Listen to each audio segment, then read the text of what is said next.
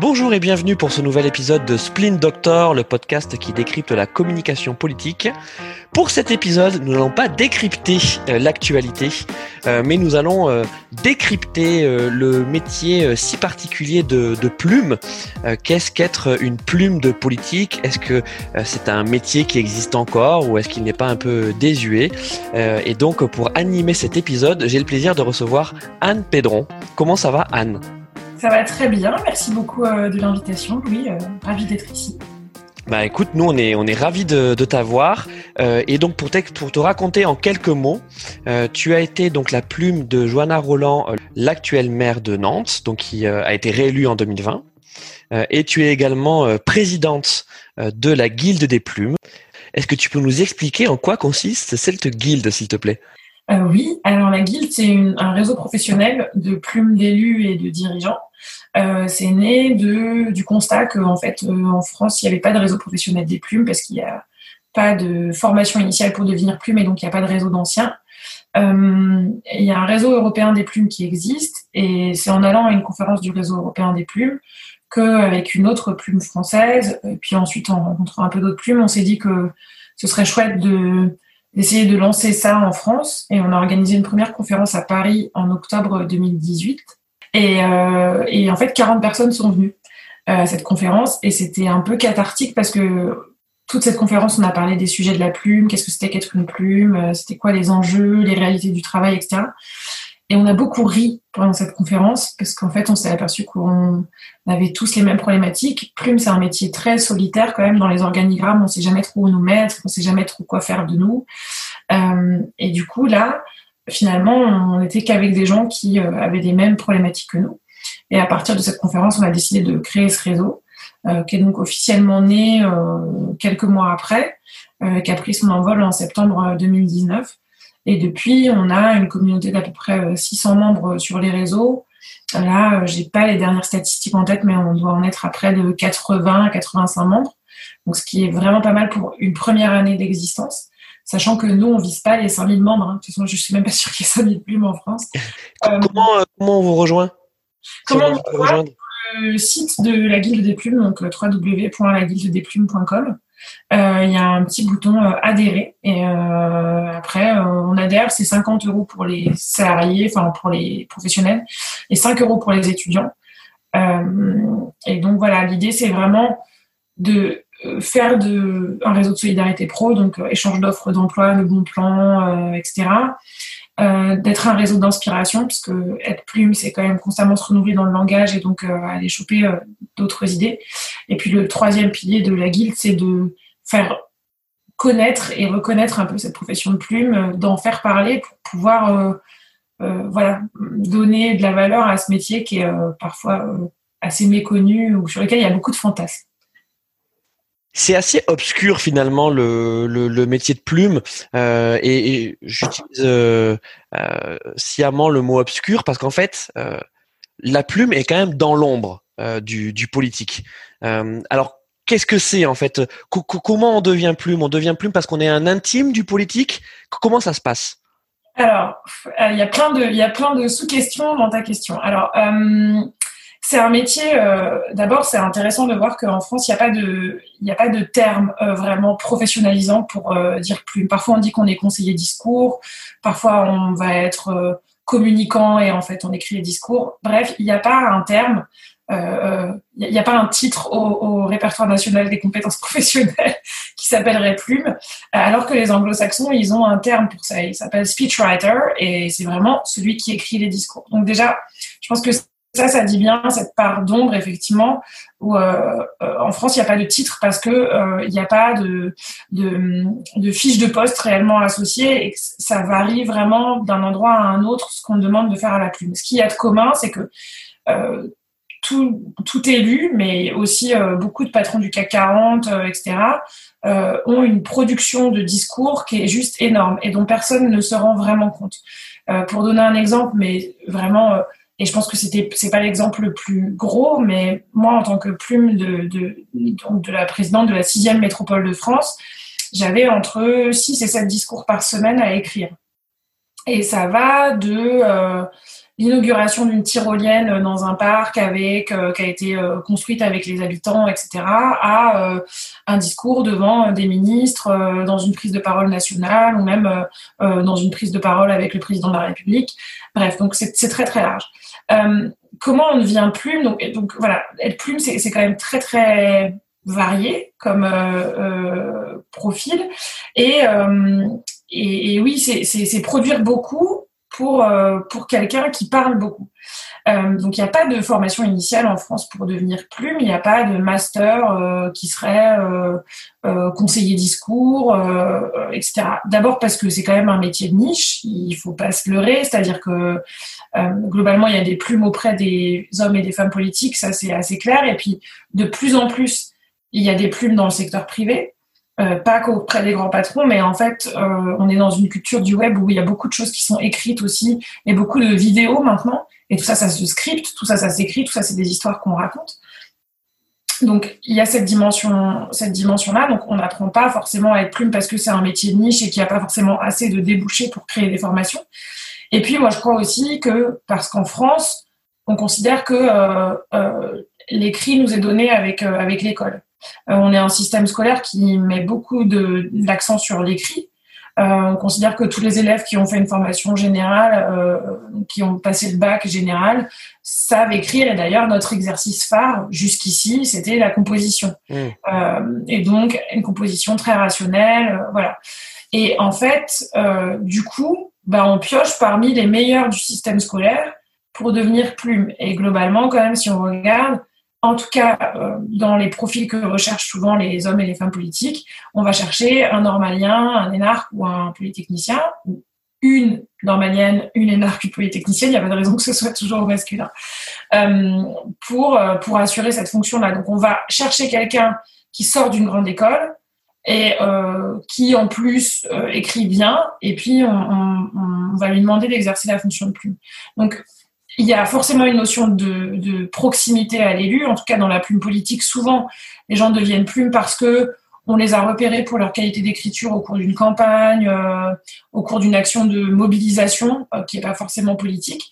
Et, au fur et à mesure, on leur fait un, écrire un, deux, trois discours tests, et puis, euh, et puis ensuite, ils deviennent plumes. Ça, c'est pour les plumes ministérielles. Après, dans les collectivités territoriales, euh, D'abord, tous les présidentes et présidents de collectivités territoriales n'ont pas de plume. Parfois, c'est le directeur de cabinet ou la directrice de cabinet ou dire adjoint qui assure cette fonction. Tout dépend aussi de la, de la façon dont l'élu veut structurer son discours et, à quel point il y accorde de l'importance ou il a envie de déléguer cette, cette compétence-là. Euh, et là, on va recruter des profils plutôt de collaborateurs de cabinet ou souvent on va faire monter des gens. Voilà. Et puis, il y a un troisième type de profil de plume. Il y a aussi souvent beaucoup d'anciens profs. Moi, c'est quelque chose que j'ai découvert en devenant euh, présidente de la guilde. C'est que finalement, il y a beaucoup de euh, d'agrégés ou de certifiés, de gens qui ont enseigné. Et j'avais fait une intervention là-dessus à la guilde en disant que je pense que vraiment de, de l'enseignement à, à, la plume, il y a beaucoup de similitudes puisque en fait, il y a une notion à la fois de vulgarisation, euh, à la fois de transmission, euh, à la fois d'éloquence. Et ces trois dimensions-là, elles se retrouvent dans la dimension professorale comme dans la dimension de la plume. Donc, le passage de l'écrit à l'oral, c'est quelque chose que font naturellement les profs et qu'ils vont naturellement réinvestir dans, dans la plume politique. Donc, il n'y a pas de profil type pour être plume, ce qui est plutôt une bonne nouvelle. Ça veut dire que si on a envie d'être plume, euh, finalement, on peut aussi aller au culot. Euh, il y a aussi des gens, et euh, euh, un de nos membres, Benjamin Diane, qui était la, plume de Manuel Valls, raconte comment il voulait devenir plume et il a en fait envoyé des discours à des élus et il a mis le pied dans la porte et puis finalement, de fait, ça, ça, a fini par fonctionner. Donc voilà. Donc, et, toi, tu fais partie, tu fais partie de quelle catégorie alors? Alors moi, je fais partie de la catégorie ancien prof. Euh, euh, enfin voilà, je, j'ai fait Sciences Po, donc j'avais quand même l'arrière-plan euh, culturel associé à la plume politique, c'est-à-dire globalement, je connaissais le droit public, les institutions, je savais comment fonctionnaient les choses. J'avais regardé tout de West Wing, donc à la Maison Blanche, qui est ma série culte. moi, je suis plutôt team de West Wing et pas House of Cards. c'est ce que j'allais te dire. mais donc voilà, donc mon modèle c'était CJ Craig et, Toby et Sam Seaborn. Mais donc voilà, j'avais ce profil-là et moi j'ai passé l'agrégation d'histoire, j'ai enseigné et un peu par le hasard euh, par les hasards de la vie, euh, j'ai su que que Roland cherchait une plume et, j'ai postulé euh, et j'ai été j'ai été recrutée à, cette occasion. Et je fais donc partie de la team prof devenue devenue plume. Et donc donc ça veut dire en fait quand tu dis tu as, été repéré comment tu as été repéré? C'est par des par l'entourage de, de Johanna Roland? Non, alors pour le coup, c'était j'ai été euh, informée par euh, mon réseau euh, plutôt d'anciens de Sciences Po que Johanna Roland cherchait une plume. et à, cette occasion-là, voilà, je me suis dit, c'était quelque chose que j'avais toujours eu envie de faire, que je m'étais pas du tout autorisée à faire à 23 ans en sortant de l'école, que je me sentais pas du tout capable de faire à ce moment-là. Euh, en tout cas prête à faire plutôt. Euh, et j'ai postulé en me disant que ben on verrait bien en fait, euh, voilà. Et donc il y, avait un process. Alors les recrutements de plumes, c'est souvent c'est une, difficulté d'ailleurs que qu'on a à la guilde des plumes. Enfin, c'est une difficulté qu'on a identifiée à la guilde des plumes et à laquelle on tente de remédier aussi, c'est que c'est comme c'est un métier un peu de niche et effectivement un métier dans l'ombre, c'est un, métier pour lequel il y a très peu d'offres d'emploi. Euh, c'est des, des, postes qui vont se remplir par le bouche à oreille. Donc nous, notre objectif avec la Guilde des plumes, c'est d'étendre le réseau du bouche à oreille. Euh, et quand on discute avec toutes les plumes membres de la Guilde, quasiment, elles ont toutes été recrutées par euh, euh, réseau, parfois euh, très lointain, hein, c'est-à-dire que euh, il y, y, a, cinq, cinq étapes d'écart ou cinq marches d'écart entre la personne qui les a, qui leur a dit que cette annonce existait et, et la personne qui recrutait réellement. Mais en tout cas, c'est vraiment du bouche à oreille. vous trouvez pas d'annonce de plume sur les sites d'offres d'emploi, voilà. Donc, en gros, dans la plume politique, il y a des cabinets de recrutement de collaborateurs de cabinet. qui sont plutôt orientés selon un, un, un bord politique, ou en tout cas qui travaille plutôt avec euh, des élus de droite ou de gauche. Euh, et aussi sur, sur la technicité euh, également. exactement. C'est plus des profils de collaborateurs spécialistes. Ouais, et là, enfin souvent en gros, ils sont, ils sont leurs commanditaires, en tout cas, sont plutôt d'un bord politique ou de l'autre, mais ça, c'est l'histoire qui veut ça, c'est pas gênant du tout. Enfin, je veux dire, c'est le, le, marché qui est structuré comme ça. Et donc, eux, souvent, cherchent des plumes, mais vont plutôt chercher directement dans leur carnet d'adresse. Euh, voilà. Et en fait, autant sur les collaborateurs euh, techniques, euh, ils, vont chercher plutôt des gens avec une technicité déjà assez forte.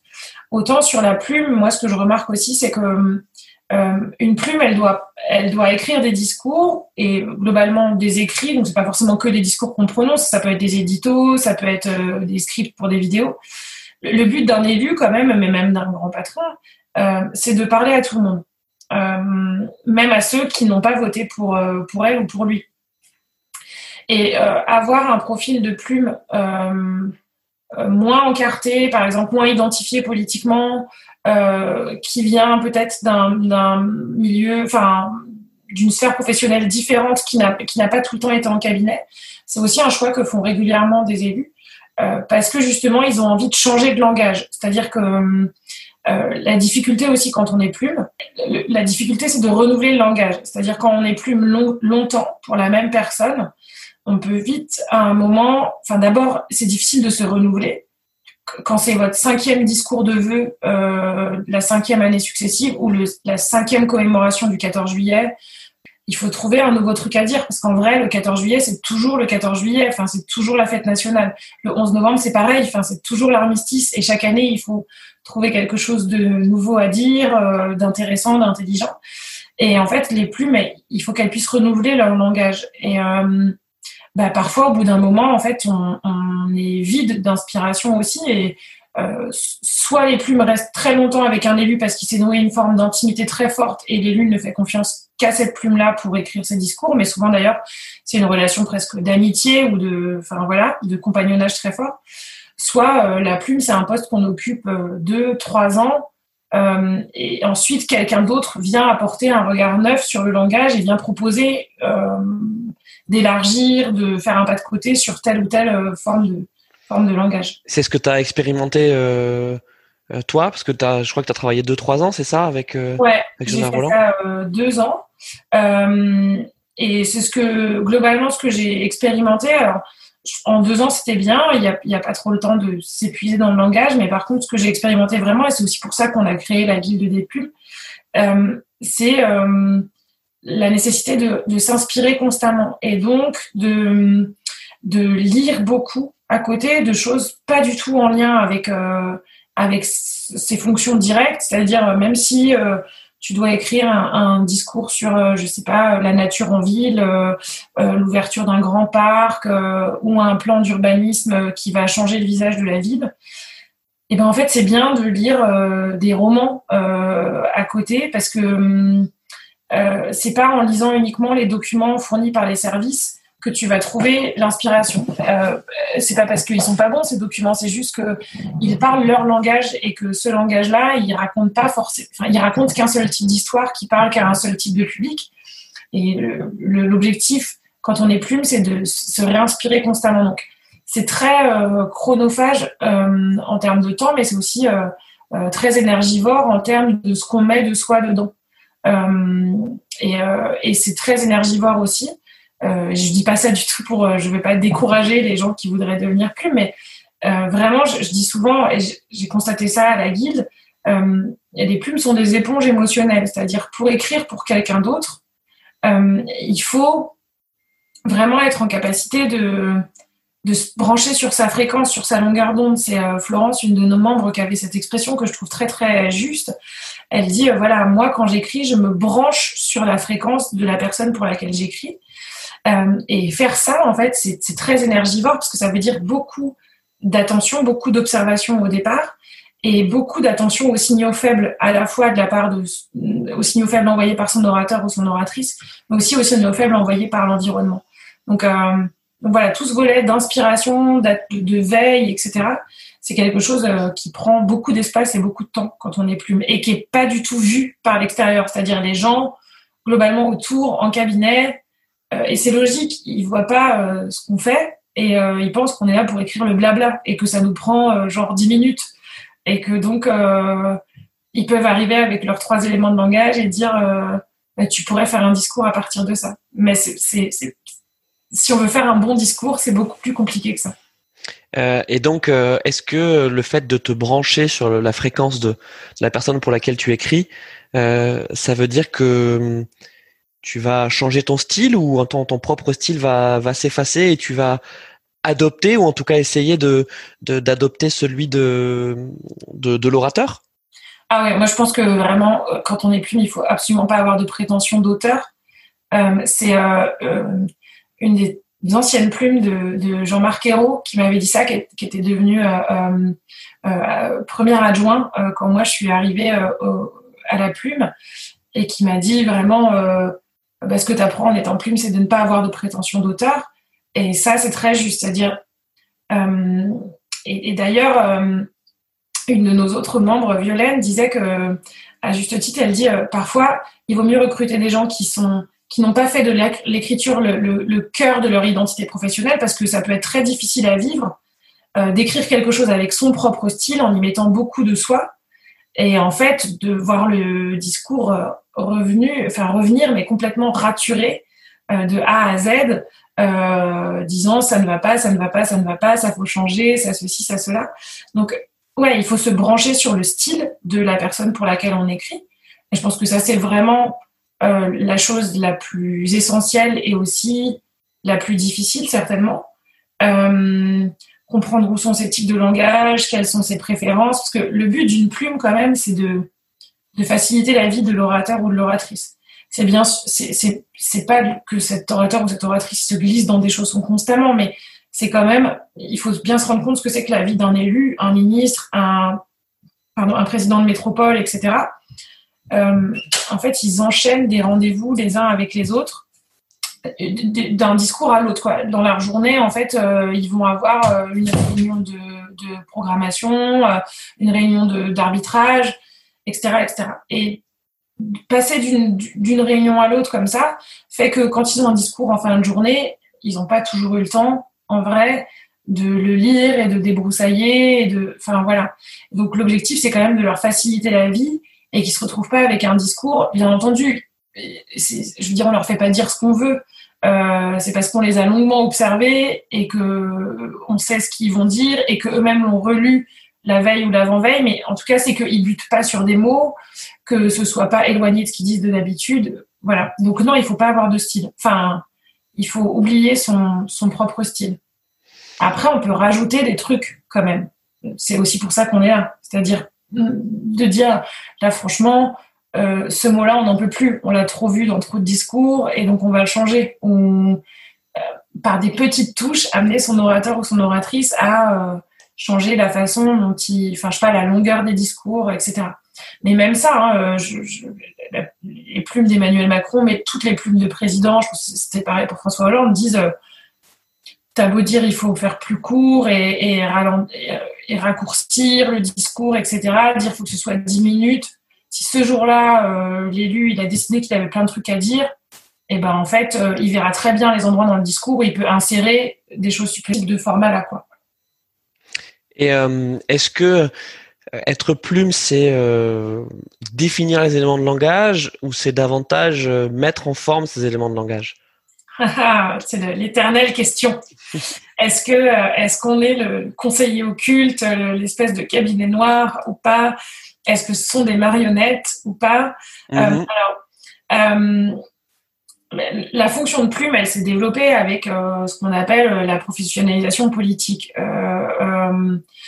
Et, plus il y a eu d'élus locaux, en plus la décentralisation a amené beaucoup de pouvoir aux élus locaux et, donc on a eu des générations d'hommes et de femmes politiques qui sont arrivés à la tête des exécutifs locaux et à qui on a demandé d'exercer beaucoup de fonctions de représentation. Moi, je dis toujours que la plume, elle est au croisement de quatre choses. Euh, la veille, euh, la prospective, la stratégie et la communication. Pourquoi? Parce qu'en fait, il y a toute une partie où effectivement, on met en forme des éléments de langage qui nous sont donnés. En particulier, les éléments de langage qui sont donnés par les services.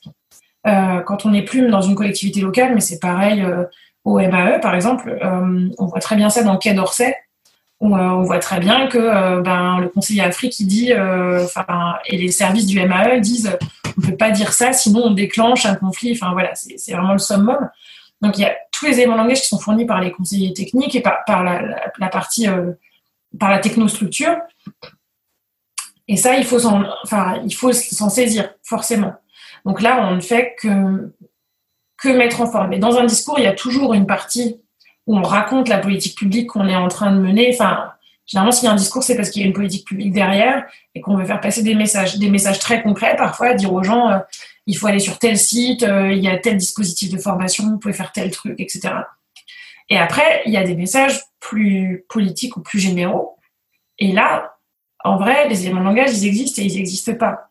C'est un jeu de rétroaction entre la plume et, euh, et le reste de l'équipe d'ailleurs. C'est pas que avec l'orateur ou l'oratrice. C'est-à-dire on peut faire des propositions. Euh, et souvent d'ailleurs, toutes les plumes racontent ça. C'est-à-dire on dit il faut faire un discours sur, je sais pas moi, le, truc le plus dingue que j'ai eu à faire, c'était une conférence, c'était l'ouverture d'une conférence qui s'appelait Changer le monde en deux heures. voilà. Et en plus, on m'a demandé de refaire le discours trois heures avant. Euh, donc c'était vraiment. Euh, donc deux heures, deux heures pour écrire le discours. Voilà. Donc changer le monde en deux heures. C'était à peu près ça, mais c'était un super exercice, j'ai adoré et finalement c'était très bien que je sois challengée là-dessus parce que le premier discours que j'avais fait, c'était un discours très élément de langage qu'on m'avait donné. Donc politique publique, euh, transition énergétique, transition écologique, etc. Donc, je faisais, je pense que ce jour-là, j'étais fatiguée et je m'étais dit bon, euh, je, je, vais faire la liste des politiques publiques qu'on mène, euh, voilà. Et mon oratrice m'a dit, genre, en gros, euh, non, d'habitude, tu fais beaucoup mieux et ça va pas du tout avec le titre. Enfin, en gros, euh, ça peut être beaucoup plus euh, punchy. Et du coup, là, on est reparti sur quelque chose de beaucoup plus global où là, j'ai pas mis en forme les éléments de langage. J'ai fait une proposition à partir de ce qu'elle me proposait. D'ailleurs, elle, elle, avait une idée assez chouette qui était de dire, si on dit changer le monde en deux heures, on peut quand même commencer par partir de qu'est-ce qui va changer dans le monde en deux heures pendant qu'on va parler, en fait. Et de ça, on a monté tout un, tout un discours où là, on peut apporter des concepts. sur la transition écologique et énergétique, on, a pas mal. Enfin, moi, je sais que j'avais j'avais beaucoup apporté cette idée qu'il n'y a pas de planète B. et c'est quelque chose qu'on a repris dans les discours alors que c'était pas présent avant. Après, est-ce qu'on met des mots dans leur bouche? Vraiment, ça, non. Enfin, peut-être ça existe pour quelques élus qui sont là un peu euh, euh, par hasard, ou en tout cas, euh, dont l'élection est un peu étrange. Mais en vrai, si, ces gens sont arrivés à ce niveau de responsabilité... C'est qu'ils ont des convictions, déjà. Ouais, c'est qu'ils ont des convictions, c'est qu'ils savent ce qu'ils veulent dire. après, ils n'ont pas toujours le temps de penser à comment ils veulent le dire. Euh, et en fait, de leur mettre sous le nez un discours, et ça, c'est quelque chose qui est génial dans le fait d'être plume, et ça, dans n'importe quelle situation. Moi, je l'ai vécu aussi en freelance avec des clients, où en fait, les gens, ils vous parlent pendant deux heures de ce qu'ils ont envie de dire. Ils vous disent, je voudrais parler de ça, et ça, et ça, etc. Vous, vous êtes un mailloticien ou une mailloticienne de la pensée, vous les écoutez, vous posez des questions, vous les aidez à accoucher de ce qu'ils ont envie de dire, etc.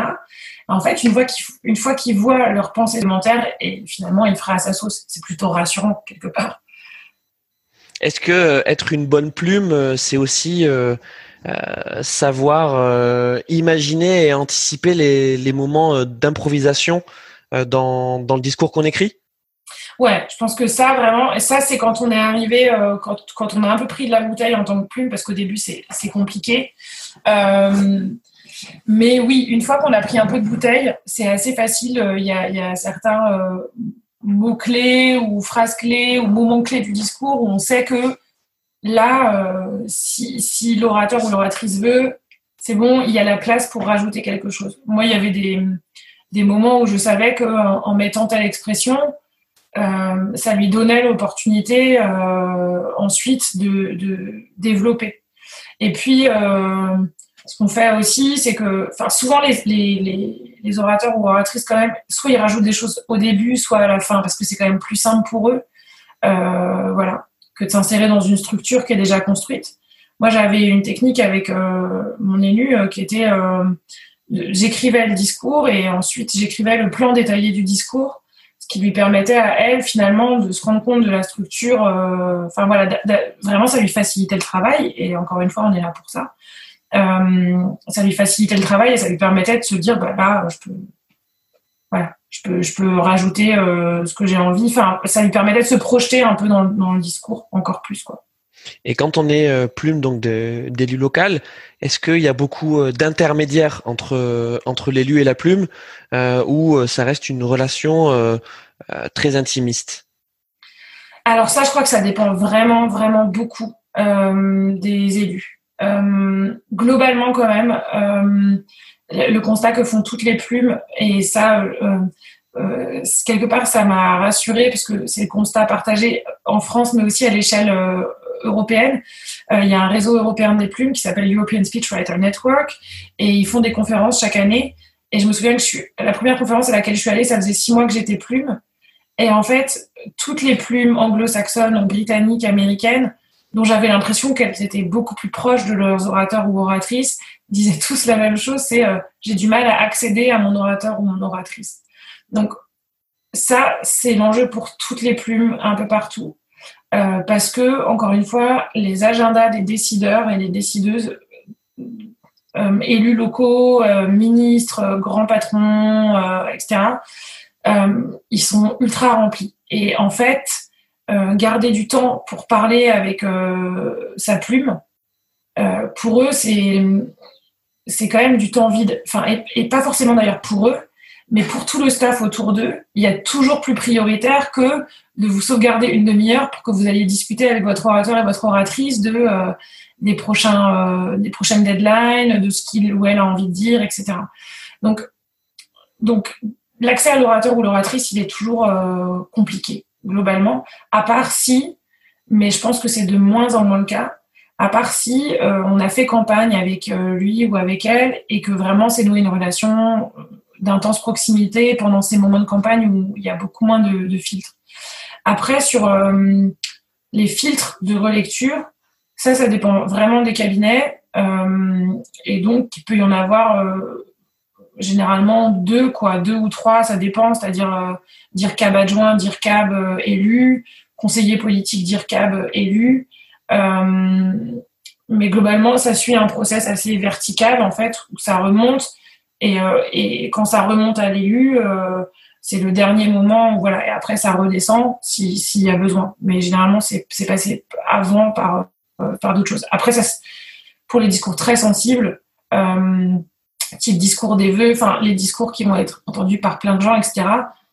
Euh, souvent, on demande aussi des avis extérieurs, c'est plutôt une façon de un peu de faire des, des carottages, quoi, comme, comme, dans les, comme dans les glaciers ou sur la banquise. Quoi. On, sonde un peu à différents endroits pour voir comment certaines parties résonnent, euh, comment elles sont comprises. Et euh, moi, j'avoue qu'au début, ça m'a beaucoup énervé euh, parce que pour le coup, c'est difficile de se dire, ben, on a écrit un truc, ça, se tient, voilà, et en fait, les gens vont agir que sur une toute petite partie, alors que vous, vous avez essayé de construire toute une argumentation, euh, euh, voilà. Et en fait, rétrospectivement, je comprends bien plus aussi. L'idée, c'était pas forcément de faire réécrire, mais juste d'essayer de voir comment ça résonne, parce que finalement, nous, on est dans notre bureau, on écrit quelque chose et on n'est pas en prise avec l'ensemble de la société. Et donc, aller voir quelques leaders d'opinion, euh, influenceurs, influenceuses, voir comment ça résonne chez eux, ça peut donner une indication sur genre juste tel mot, c'est vraiment un buzzword qui, euh, qui va mal passer. Bon, ben, peut-être juste on peut le remplacer et c'est pas grave. Après, euh, tout dépend de la limite du truc, quoi. Enfin, je veux dire, moi, j'ai, jamais j'ai vu des choses changer sur le fond. J'ai, juste vu, enfin, on a juste lissé des choses sur la forme en se disant, voilà, effectivement, on peut alléger là, on peut changer tel mot là, etc. Est-ce que euh, être plume euh, en 2020, euh, c'est avoir l'art de la punchline? Oui et non. ça n'aide pas comme réponse, ça. oui, parce que forcément, quand on écrit un texte, quel qu'il soit, il faut penser à sa réduction en un post Facebook, en un tweet, en euh, son association avec une image sur Instagram, euh, enfin, etc. Donc, euh, il faut avoir quand même deux, trois punchlines qui peuvent être directement mises dans le discours. mais non, parce que pour moi, il y a quand même vraiment une différence. Moi, j'ai toujours beaucoup travaillé avec les, les community managers, enfin, en gros, les gens qui géraient plutôt la partie réseaux sociaux. et je trouvais ça hyper intéressant parce que justement, moi, on me demandait pas de commencer d'abord à penser de façon courte. Euh, jamais on m'a dit il faut que ce soit réductible en un tweet. Par contre, ce qu'on m'a demandé, c'est de, comme je connaissais le mieux le discours, c'est d'interagir avec euh, les community managers pour se dire qu'est-ce qu'on sort du discours, euh, voilà. Après, il y a une différence entre les discours qu'on prononce en physique, qui là, à mon sens, n'ont pas besoin d'être beaucoup punchlinés parce que c'est pas trop ça qui va retenir l'attention des gens. En fait, ce qui va retenir l'attention des gens, c'est beaucoup le non-verbal, les pauses, euh, la façon dont on scénarise le discours vraiment et dont on le construit. Euh, et les interventions médiatiques, où là, pour le coup, comme ils ont très peu de temps, euh, il faut punchliner. Et ça, c'est un exercice assez différent. C'est un exercice qui s'apparente pour moi à l'exercice d'écriture un peu que font les plumes de chez Quotidien ou voilà on ne peut pas plaire à tout le monde, enfin ce genre de, d'émission télé. Euh, moi, c'est un exercice que j'ai fait euh, plusieurs fois. C'est un exercice hyper intéressant où on était trois ou quatre. Et en fait, on prenait des thématiques sur lesquelles l'élu pouvait être interrogé et on la nourrissait juste en potentiel punchline avec vraiment l'idée de se dire bah voilà s'il faut clore le débat ou s'il faut nourrir le débat voilà ce qu'on peut dire parce qu'en vrai en plus ce système il fait que il faut sortir la petite phrase au bon moment et c'est hyper difficile. Enfin, c'est pas du tout, euh, voilà. Donc pour moi, c'est pas exactement pareil. C'est encore différent de genre euh, la vidéo format brut, euh, un peu, enfin ce que fait Combini ou Brut, qui sont des vidéos que beaucoup d'élus cherchent à reproduire en ce moment. Surtout, on a vu pendant le confinement que la, la partie discours en vidéo s'est développée. Et là, on voit qu'il y a quand même, bah, là, ça associe l'art de la punchline et l'art du non-verbal. Et on s'invente pas, euh, en fait, on s'invente pas stand-upper euh, en trois semaines. et donc parfois ça, ça, ça tombe à l'eau, quoi. Ça fait flop parce que en fait ils sont pas du tout prêts à être dans une forme de vulnérabilité qui est, enfin, et dans une forme de spontanéité qui est propre à ce type de, de médias. Euh, donc, enfin, vraiment, ça dépend. Et je trouve ce qui est cool, c'est de d'écrire pour ces trois types de formats.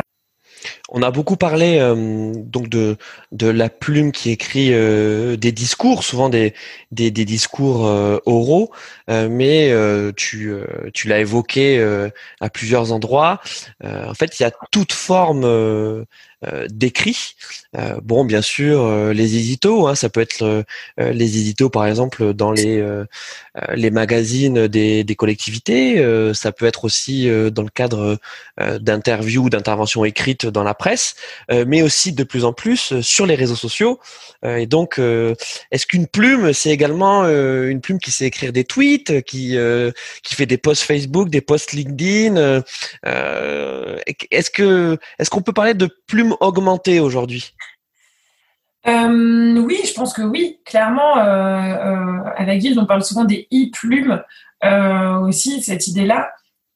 Oui, oui, clairement, il faut savoir écrire un post Facebook, euh, euh, un tweet, euh, un post Instagram. Moi, je pense que, alors ça, c'est mon avis et j'avais écrit là-dessus, mais je pense que vraiment, s'il y a bien un endroit où la plus-value de la plume, elle est forte, c'est sur Instagram, parce que Instagram, c'est vraiment un média où on raconte des histoires et où il y a toujours une part de storytelling un peu personnel et que les élus pourraient en faire des trucs incroyables s'ils savaient servir de ce média, euh, mais ils ne savent pas s'en servir globalement, vraiment. Et c'est dommage parce que vraiment là, Instagram, c'est de l'image, mais en fait, c'est beaucoup de texte dans les stories comme dans, dans les posts. Euh, LinkedIn aussi, d'ailleurs, les élus se servent peu de LinkedIn. Enfin, ça dépend, mais moi, j'en vois pas beaucoup. Et c'est pareil, LinkedIn, c'est un endroit où on peut poster du texte long et parler à des communautés très précises, euh, professionnelles, enfin, en termes de dev echo et tout, c'est vraiment pas mal. Et ils le font pas beaucoup. Ils sont restés sur Facebook, euh, beaucoup et sur Twitter, alors que Facebook c'est un mass média, mais qui est de moins en moins qualifié en fait. Euh, et Twitter, c'est un tout petit microcosme. Enfin, Twitter, c'est fait toute plume, c'est que Twitter, c'est juste fait pour parler aux journalistes globalement.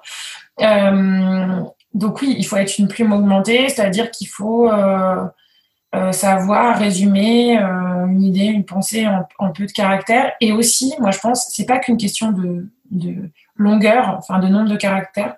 Moi, je suis pas d'accord avec les gens qui disent ah oui, quand on résume, euh, on appauvrit. C'est pas vrai. Enfin, moi, je crois qu'on peut dire des choses très sensées. Enfin, Alexandria Ocasio-Cortez, elle a montré qu'on peut dire des choses hyper intelligentes dans un thread sur Twitter de façon hyper bien. par contre, je crois que les réseaux sociaux impliquent une communication complètement différente, enfin une forme d'écriture complètement différente. Le discours, c'est un endroit un peu majestueux. C'est un endroit où le politique ou la politique se présente un peu en majesté. Il y a une dimension très verticale. D'ailleurs, on est souvent sur un, un peu plus en hauteur, sur un pupitre, etc. Les réseaux sociaux, c'est quand même le règne de l'horizontalité et euh, de plus en plus de l'exposition de la vulnérabilité, de ses échecs, de ses erreurs. Enfin, voilà. Et surtout le règne de l'horizontalité. Ça veut dire que on peut pas poster des posts Facebook ou des tweets ou des posts Instagram euh, en faisant des espèces de copier-coller de discours. Ce qui est pour l'instant ce que font beaucoup de gens. Hein. Euh, moi, j'avais suivi toute la campagne des municipales sur Instagram. Et soit c'était juste voici nos colistiers, euh, soit c'était bah, ça c'est la mesure machin de notre programme, ça c'est la mesure truc, mais c'est pas du tout ça que les gens ont envie d'entendre sur les réseaux sociaux. Ils ont envie qu'on leur raconte des histoires, qu'on leur raconte les histoires de vie des candidats, qu'on se confie un peu à cœur ouvert. Et hum, ça ne veut pas dire être dans l'exhibition. Enfin, il y a des façons d'être. Il y a des sociologues qui parlent de l'extimité, c'est-à-dire du fait d'exposer son intimité tout en ne dévoilant pas en fait sa vie privée. Hum, et ça, je pense que c'est quelque chose que les politiques n'ont pas beaucoup compris. Hum, même si on leur explique, ils veulent pas trop le comprendre parce qu'ils ont peur que ça empiète. Enfin voilà, ils ont peur de perdre en autorité surtout, généralement. Et c'est quelque chose que, pour le coup, euh, on en avait beaucoup discuté à la Guilde des Plumes. Je pense que c'est quelque chose que beaucoup de plumes n'ont pas forcément non plus complètement intégré. C'est-à-dire, ça, ça vient beaucoup de la culture Internet. Et en France, il y a un métier, donc dans le monde anglo-saxon, il y a trois euh, métiers de l'écriture. Ghostwriter, donc ceux qui on appelle en France les nègres, qui écrivent les livres, euh, voilà, qui sont les, plumes de l'écrit, speechwriter, qui sont les plumes de l'oral, et copywriter, qui sont euh, les plumes de l'Internet, ceux qui écrivent euh, les contenus euh, marketing, les newsletters, etc. Et des copywriters, en France, on n'en a pas beaucoup. Enfin, il y en a un peu dans l'écosystème des startups. et en fait, il faudrait que les plumes deviennent aussi un peu des copywriters. Et ça, euh, c'est pas du tout la sociologie des plumes. Enfin, et ça se comprend. Hein. Enfin, je veux dire, je pense qu'il n'y a pas beaucoup de normaliens, ou même, enfin, des normaliens, mais euh, c'est plutôt des gens qui aiment la littérature, euh, qui aiment le temps long. Euh, voilà. Et donc, on en a, il y en a quelques-uns à la guilde qui ont ce truc-là, un peu de copywriter et qui voient comment on pourrait utiliser les réseaux sociaux mais c'est quelque chose qui clairement chez les plumes doit aussi se développer, mais qui peut se développer que si c'est une demande de leur orateur ou oratrice. Et comme ce n'est pas une demande, c'est toujours un peu compliqué. et est-ce qu'on peut écrire des choses dans lesquelles on ne croit pas? Ça c'est la deuxième autre grande question. Est-ce qu'il faut être d'accord avec son orateur ou son oratrice quand il parle? Euh, Moi je pense que on, peut écrire des choses auxquelles on avec lesquelles on n'est pas d'accord, euh, tant que ça ne vient pas heurter nos valeurs fondamentales. C'est-à-dire, euh, ça m'est arrivé d'écrire sur des politiques publiques sur lesquelles j'étais pas forcément d'accord avec ce qu'on allait faire. Je pensais qu'on aurait dû trancher de façon différente, mais c'est pas moi qui décidais. Et on avait tranché comme ça. Et bon, bah voilà. Généralement, c'est pas les meilleurs discours qu'on écrit parce qu'on n'est pas soi-même ultra convaincu que que c'est l'idée du siècle. Mais on le fait et on le fait bien. Et si l'orateur ou l'oratrice lui est convaincu, il rajoutera le le truc qui vibre. Après, moi, je pense que c'est quand même très compliqué de d'écrire euh, pour quelqu'un dont on ne partage pas l'alignement de valeurs au départ. Quoi. Mmh. Ça, c'est c'est hyper complexe. Je pense que si on est fondamentalement euh, écologiste, c'est difficile d'aller écrire pour euh, une grande compagnie pétrolière. Quoi. Ça, me semble compliqué. Parce que, parce que là, on, va avoir des difficultés à retranscrire le message. Merci beaucoup Anne, euh, c'était euh, un premier échange euh, très très intéressant et enrichissant. Je dis premier échange parce que justement on, souhaiterait réaliser plusieurs épisodes donc avec la Guilde des Plumes autour de ce métier méconnu de, de plume. merci d'avoir débroussaillé donc cette cette fonction. à l'intention des, des, étudiants qui, qui nous écouteraient et qui souhaiteraient devenir plume, quel serait le, le premier conseil que tu leur donnerais? euh, d'abord, venir nous voir. non, vraiment, je pense que euh, parler à d'autres plumes, euh, c'est le premier conseil que je donnerais. Donc, ne pas hésiter à, à stalker des plumes sur LinkedIn et à leur demander un peu c'est quoi leur réalité du métier. Voilà. trouver des plumes et faire des stages, même d'une semaine, même de, de quelques jours. voilà. Je pense que c'est vraiment la meilleure façon de se rendre compte que c'est que, de ce que c'est que ce métier, euh, de ce en quoi ça consiste. Donc, euh, rencontrer des gens et euh, découvrir leur métier, je pense que c'est le premier conseil que je donnerais. Parfait. Merci beaucoup Anne. Merci, merci à vous de, de, nous écouter. Et donc, on se retrouve pour de, de, nouveaux épisodes de Splint Doctor et en particulier ceux qui concerneront donc la guilde des plumes et, et le métier de plume. Merci beaucoup, oui. Merci.